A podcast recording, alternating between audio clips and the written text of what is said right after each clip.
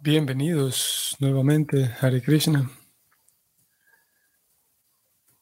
Vamos con el texto 21 para el día de hoy. Hoy estamos en sábado, sábado 17 de diciembre. Así que vamos a comenzar.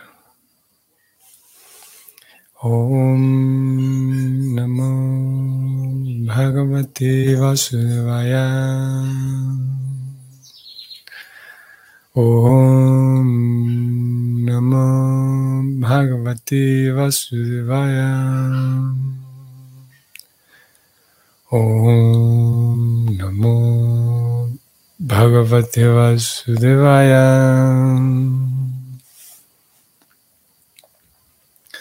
Tasmat Bruvorantaram Unayatam Niruddha Saptayatano Stitva Muhurtadan Akuntadristir Nirbhidya Murdam Vishriyat Paramgatam. La traducción es la siguiente.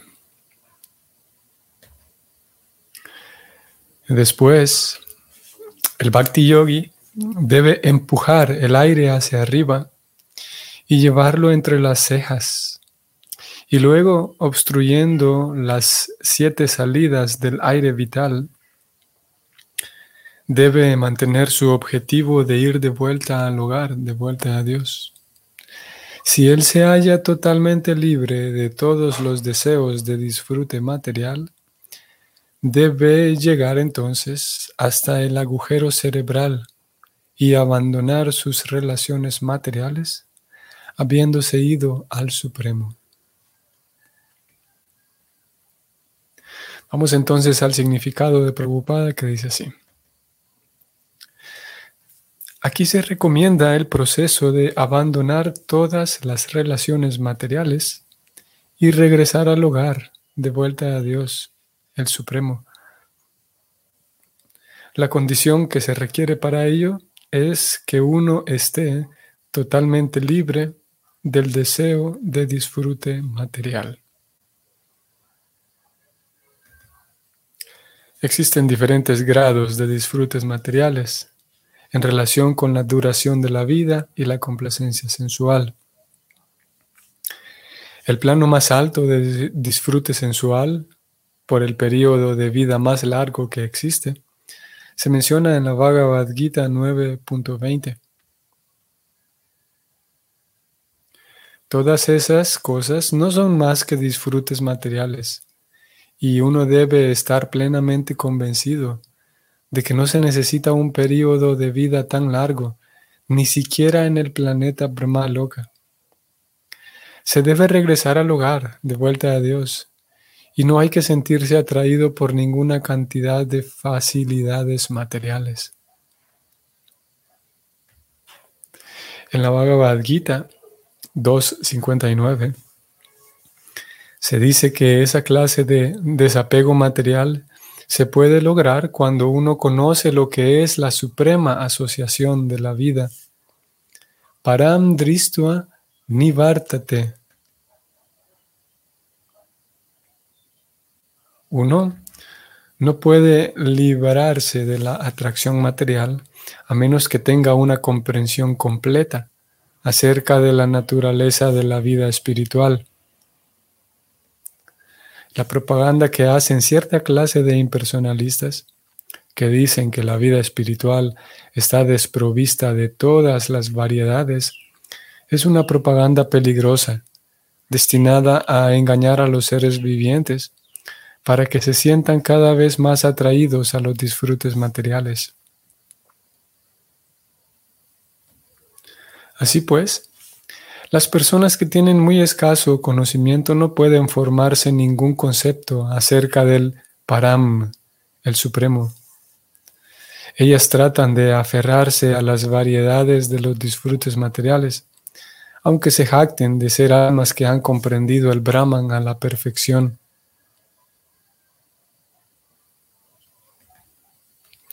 Esa clase de personas poco inteligentes no pueden formarse ningún concepto acerca del param, como se mencionó en este verso, y por consiguiente no pueden alcanzar al Supremo. Los devotos tienen pleno conocimiento del mundo espiritual, de la personalidad de Dios y de su trascendental compañía en ilimitados planetas espirituales llamados Vaikunta Locas. Aquí se menciona la palabra Akunta Dristi. Akunta y Vaikunta expresan el mismo significado, y solo aquel que tiene su objetivo fijo en ese mundo espiritual y en asociarse plenamente con la divinidad, puede abandonar sus relaciones materiales, incluso mientras vive en el mundo material. Este param y el param dhamma, que se menciona en varias partes de la Bhagavad Gita, son exactamente lo mismo. Aquel que va al param dhamma no regresa al mundo material. Esa libertad no se logra ni siquiera si se llega al loca más elevado del mundo material. El aire vital pasa a través de siete aberturas, o sea, los dos ojos, las dos fosas nasales, los dos oídos y la boca. Por lo general, en el momento de la muerte de un hombre ordinario, dicho aire pasa a través de la boca. Pero, tal como se mencionó anteriormente, el yogi que controla el aire vital a su manera, generalmente lo libera perforando el agujero cerebral por la cabeza. El yogi obstruye entonces todas las siete aberturas antedichas, de modo que el aire vital irrumpa naturalmente a través del agujero cerebral. Ese es el signo seguro de que un gran devoto ha dejado la relación con lo material. Aquí termina el comentario para este verso. Aquí tenemos una recomendación que es para todos, no solamente para los yogis. A pesar de que se, viene describiendo la, el, método yógico del yoga mecánico. Sin embargo, esa recomendación es para nosotros también. Lo que se está tratando de decir aquí al yogi que, no intente centrar toda su energía en las posturas mismas, que el yogi no, intente centrar toda su energía en la pura respiración, sino que, hey, recuérdese que su objetivo es de ir de vuelta al hogar. Eso es lo que está tratando de hacer. Y lo mismo se nos a nosotros, que en sí el método, eh, eh, las formas y los rituales, los horarios y todo ese tipo de cosas son necesarias, pero no olvidemos mantener el objetivo. ¿Cuál es el objetivo? Eh, volver a casa. Cuidado, porque esto tampoco significa de que, ok, yo canto mis yapas, voy al kirtan, voy al templo, pensando en que quiero morirme, quiero irme al cielo. no es eso lo que estamos tratando de decir aquí. Podría alguien interpretar esto de que, bueno, los, los devotos de Krishna, los Vaishnavas, hacen todo meditando en que ya se quieren ir de aquí. Y no es exactamente eso. Es más bien que estoy realizando todo esto porque ir de vuelta a Dios significa eh, retomar mi vida de servicio a Dios. Y oh, podemos eh, comprenderlo de dos maneras. Una de ellas es regresar mi conciencia a Dios, de ir de vuelta a, a, la realidad de que sirvo a Dios, soy un sirviente de Dios. Y la otra forma de comprenderlo es el hecho mismo de que el alma sale em, de hecho del mundo material y vuelve, se traslada hasta aquel lugar llamado Vaikunta. Pero antes de trasladarse, de ir hasta allá, antes de hacer eso, estamos intentando regresar al hogar, o sea, regresar nuestra conciencia, regresar mi recuerdo a Dios, regresar mis paradigmas, limpiarlos y regresar a la idea de que soy un hijo de Dios, soy un sirviente de Dios. Y ayer hablábamos un poco de esto, como el laboratorio del Bhakti nos va regalando información de otros aspectos de nuestra propia persona, Por ahora vivimos enfocados en aspectos diferentes de mi persona. Vivo enfocado y, enfoco mucha energía en los aspectos, por ejemplo, nacionalistas de mi persona, en el aspecto nacionalista, digamos, cuál es mi nacionalidad. O si no, enfoco mucha energía en mi aspecto físico simplemente, que es más, es más externo todavía. Y puedo enfocar mucha, gran parte de mi energía en mi aspecto sexual, por ejemplo, mi, mi faceta sexual. Pero el Bhakti nos va regalando internamente, nos va iluminando de tal manera que me doy cuenta que tengo esa faceta que es espiritual, ese aspecto, esa, esa característica más, más sutil todavía y más profunda, y es que soy un hijo de Dios. Claro, eso lo hemos escuchado un millón de veces, pero aquí no estamos tratando de... No es que, bueno, eso ya lo sé, dígame otra cosa. El bhakti lo que pretende es que ese paradigma quede allí, que es en realidad un amor que ya está, simplemente que limpiar muchas coberturas, muchas muchas distorsiones en nuestra forma de vivir la vida, en nuestra forma de comprender la vida. A eso hace referencia esto. No olvidemos que eso es lo que estamos buscando. Buscando eh, em, retomar una conciencia que es mi conciencia original, esa faceta original mía que es soy un hijo de Dios. Y a donde sea que vaya, saberme y sentirme que soy un hijo de Dios.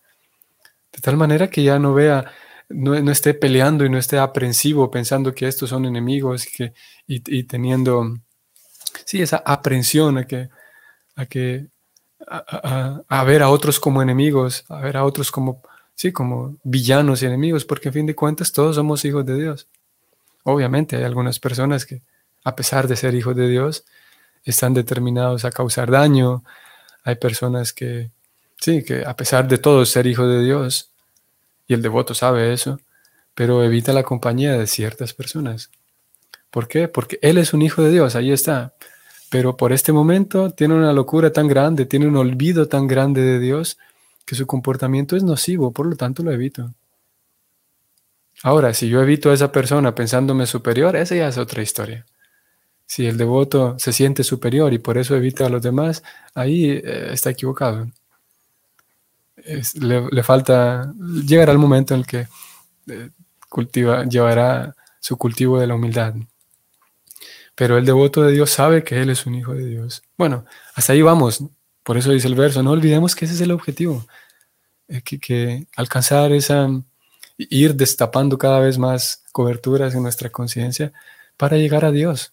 Ir de vuelta a Dios, de vuelta a nuestro propio corazón real, que es el, poder entregarme a Dios, saber que soy hijo de Dios, así como un pequeño niño está entregado 100% a su papá. Y es feliz, es feliz dependiendo de su papá, porque sabe que su papá o su mamá le cuidan. Él puede dormirse donde sea, puede dormirse en, el bus, puede dormirse en medio de un parque súper ruidoso con un montón de extraños alrededor, porque sabe que está al lado de su papá. ¿Recuerdan que leímos hace unos días este verso? Vamos a ir a leerlo nuevamente. El verso dice que Narayana parasarve nakutas chana vivyati swarga apavarga narakeshu apituliarta darsana. Canto sexto, capítulo 17, texto 28. 6, 17, 28. El verso dice así. Los devotos que están exclusivamente dedicados al servicio devocional de la Suprema Personalidad de Dios, Narayana, no sienten temor de ninguna circunstancia en la vida. Para ellos, los planetas celestiales, la liberación y los planetas infernales son lo mismo, porque el único interés de esos devotos es el servicio del Señor. Podemos decir que esa es una de las formas de comprender esta idea de ir de vuelta a Dios. Porque si de alguna manera podemos volver, ir de vuelta a esa conciencia, verme y saberme todo el tiempo como un sirviente de Dios, entonces independientemente en el lugar donde me encuentre, sé que puedo servir al Señor. Y sé muy bien que al servir al Señor, el Señor está allí conmigo aceptando mi ofrenda. Es el objetivo nuestro, no, no solamente volvernos unos puristas en el sentido de realizar con, mayor, con la mayor pureza posible entre comillas, todas las formas externas, el canto de las yapas, los horarios, los rituales, la vestimenta, la ropa, tantas cosas que tienen que ver con la cosa, con el aspecto externo de la vida devocional Vaishnava.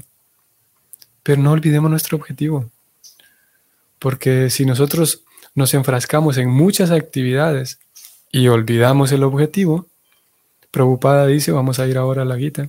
Un verso bonito también, este 266.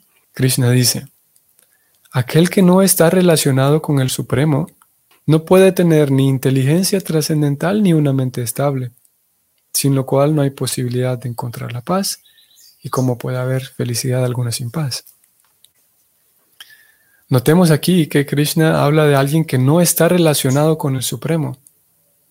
Y el verso del Bhagavatam de hoy decía que le recomendaba al yogi que, hey, no olvide cuál es su objetivo. Su objetivo es volver a casa, o sea, volver al Supremo. Y siguiendo la línea que hemos traído hoy, volver al Supremo es estar siempre relacionado con Él. Y aquí Krishna habla de alguien que no está relacionado con el Supremo, o sea, lo opuesto. Y vamos a ir hacia el final Prabhupada escribe, voy a subrayar y voy a leer. La perturbación en la mente se debe a la falta de una meta última. Y el verso de hoy nos viene hablando de no olvidar la meta, ¿no? Y cuando uno está seguro de que Krishna es el disfrutador, el propietario y amigo de todo y de todos, entonces uno puede con una mente estable hacer que haya paz. Y aquí está lo que vinimos a buscar. Así pues, dice Prabhupada, aquel que se ocupa sin tener una relación con Krishna, sin duda que siempre está acongojado e intranquilo, por mucho que finja disfrutar de paz y adelanto espiritual en la vida. Ven qué interesante. Leo nuevamente. Así pues, aquel que se ocupa sin tener una relación con Krishna, o sea, yo puedo estar muy atareado, muy entusiasta, haciendo muchas cosas, incluso actividades devocionales. Y, aparentemente puede ser que estoy haciendo todas esas actividades devocionales muy bien. Pero es posible que yo haya olvidado cuál es la meta. O sea, que yo haya olvidado que esas actividades son para forjar mi relación con Krishna. Si simplemente las estoy haciendo y poniendo toda mi energía para que la actividad en sí luzca bien, salga bien y sí, poniendo todos mis recursos, toda mi inteligencia para, para, por ejemplo, para aterrizar más la idea, si yo estoy poniendo toda mi inteligencia, todos mis recursos, toda mi energía en conseguir un rosario, un yapa mala, que sea de tal o cual madera, que sea de tal medida, y me olvido que en realidad el yapa mala, el rosario, se canta para forjar mi relación con Krishna. Si olvido este punto central, que dice Prabhupada, leo nuevamente, aquel que se ocupa, está muy activo sin tener una relación con Krishna, sin duda que siempre estará acongojado e intranquilo. ¿Por qué? O, Prabhupada sigue diciendo, por mucho que finja disfrutar de paz y adelanto espiritual en la vida. Esa es una idea que eh, que, podemos mantenerla, podemos guardarla ahí en el corazón y es un recurso que nos puede servir en aquellos momentos en los que podemos preguntarnos, ¿qué me pasa? ¿Qué, está sucediendo conmigo?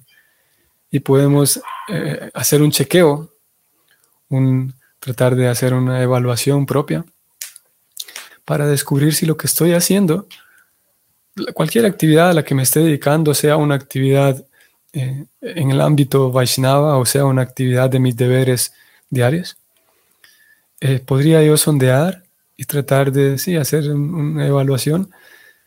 ¿Cómo está mi relación con Krishna? En el sentido de si las cosas que estoy haciendo, estoy haciéndolas con la idea de, forjar mi relación con Krishna.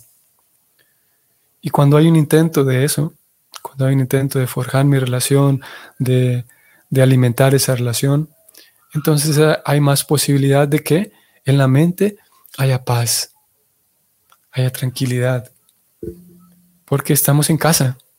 Porque forjar mi relación con Krishna significa estoy acercándome a mi casa, estoy en mi casa. Ese es algo bonito de la idea, el concepto de ir de vuelta a casa. ¿A qué voy a ir a casa? siguiendo el, concepto del bhakti, voy a ir a casa a encontrarme con Dios. Y si, y como Dios es tan genial, como Krishna es tan experto, Él puede hacer que podamos tener, tener una relación con Él incluso antes de que nos hayamos trasladado hasta allá. Incluso aquí en esta misma vida podemos tener una relación con Él. Por lo tanto, es como si estuviéramos en aquel lugar teniendo una relación con Él. Así que forjar mi relación con Krishna, esforzarme todo el tiempo por eso, ese es el mismo intento por ir de vuelta a casa. Y lo mismo al revés, si olvidamos la relación con Krishna, a pesar de que nos enfrasquemos en cientos y decenas de actividades, incluso actividades que, pueden parecer devocionales externamente, no habrá paz, estaremos intranquilos, acongojados, molestos, tal vez irritables, en fin. Voy a, estoy volviendo al verso de hoy y voy a subrayar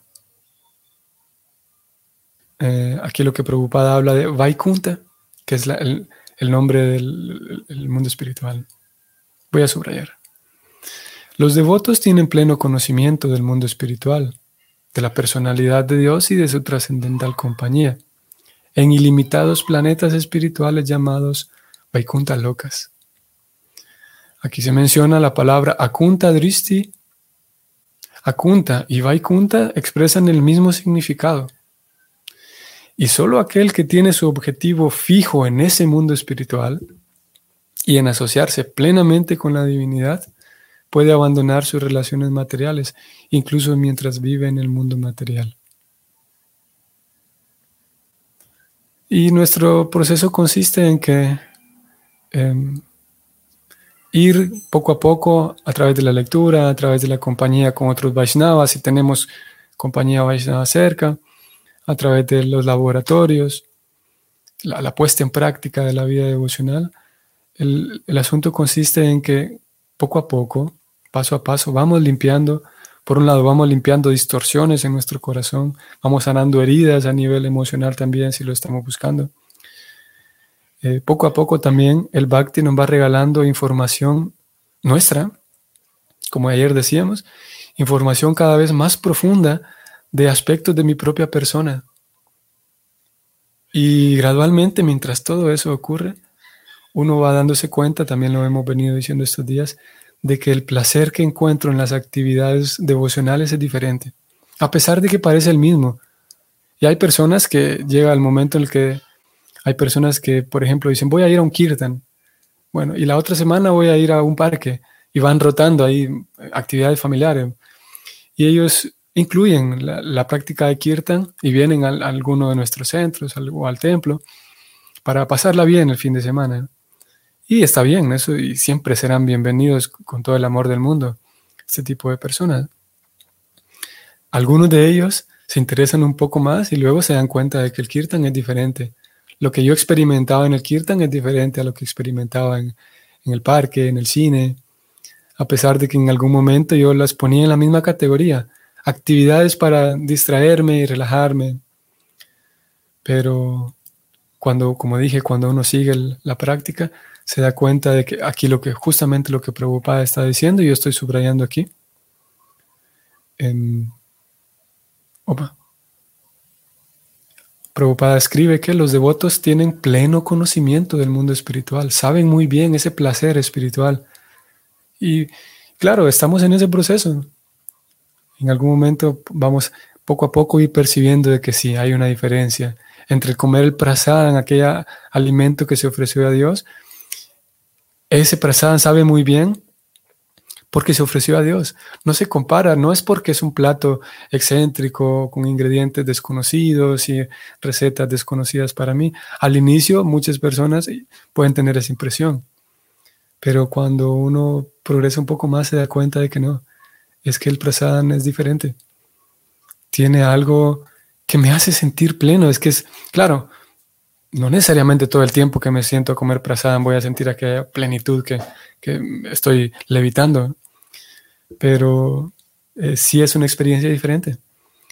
Y eso, aquí estamos hablando nada más de la, la parte teórica, tratando de describirlo con palabras, palabras.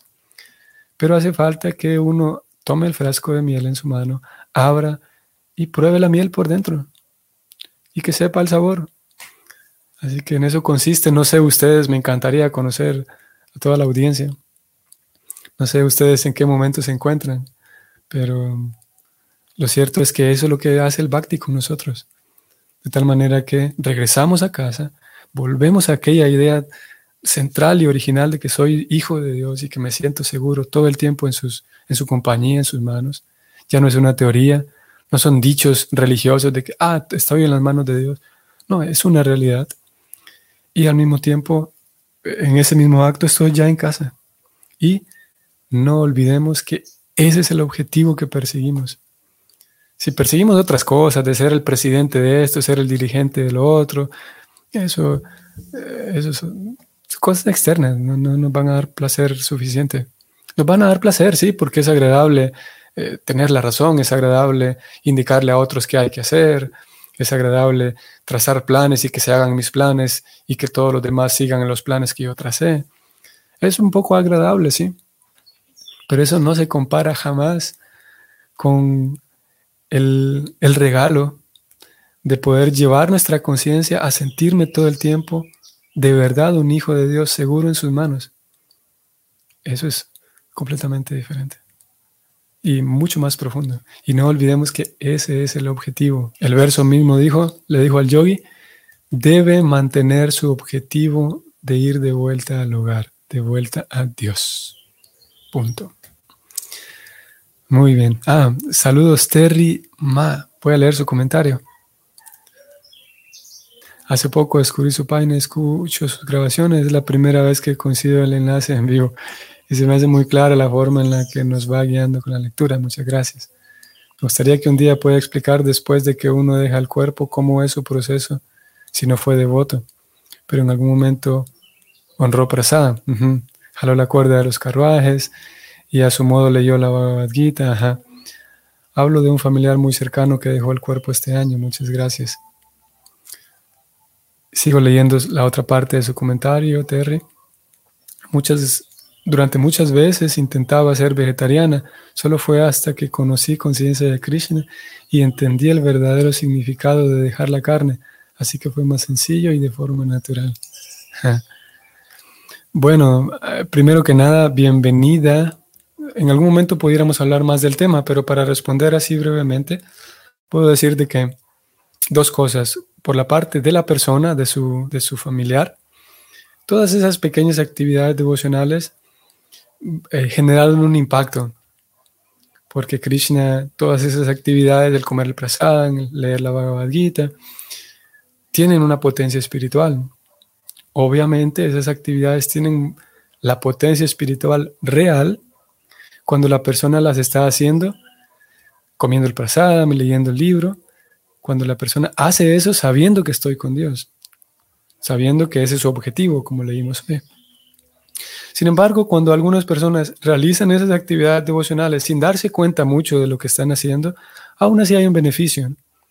Y de acuerdo como lo explica Prabhupada, es que ese alma, eh, por haber entrado en contacto con, con esos elementos eh, devocionales, entonces tendrá la oportunidad de dar pasos más agigantados, digamos, pasos más acelerados en su conciencia espiritual.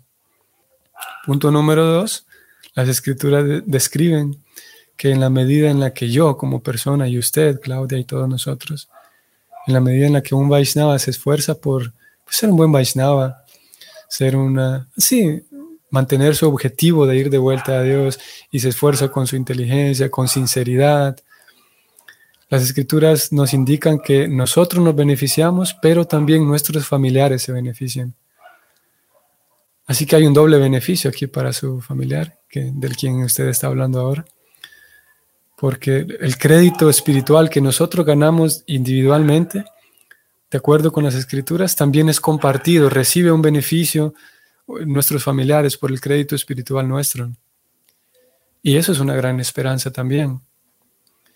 Así que eso puedo decir, de que en ambos casos es una ganancia, definitivamente. Mm, no, diríamos que la persona necesariamente volvió al mundo espiritual, por tomar el prasadam y por leer la Bhagavad Gita un par de veces, porque como lo hemos venido diciendo aquí, lo hemos venido leyendo, que para poder regresar al mundo espiritual el alma tiene que estar plenamente consciente y tiene que haber un deseo real en el corazón de la persona de querer ir al mundo espiritual, para que se dé, de hecho, se concrete. Y no es suficiente solamente leer el libro y eso. Al mismo tiempo, Krishna es tan genial y es completamente libre que puede regresar a casa a quien él, como comúnmente decimos nosotros en palabras un tanto, en dicho un tanto así popular, a quien él se le dé la gana. Krishna puede otorgarle su gracia y su misericordia de regresarlo a casa a quien él quiera. Pero para que el alma vuelva a casa tiene que haber el deseo realmente en el alma.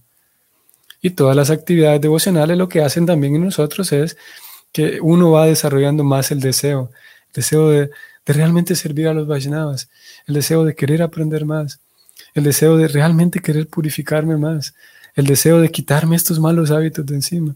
Y en fin de cuentas, y más importante, el deseo de servir y amar a Dios el deseo de volver a casa. Así que eso podría decir Claudia.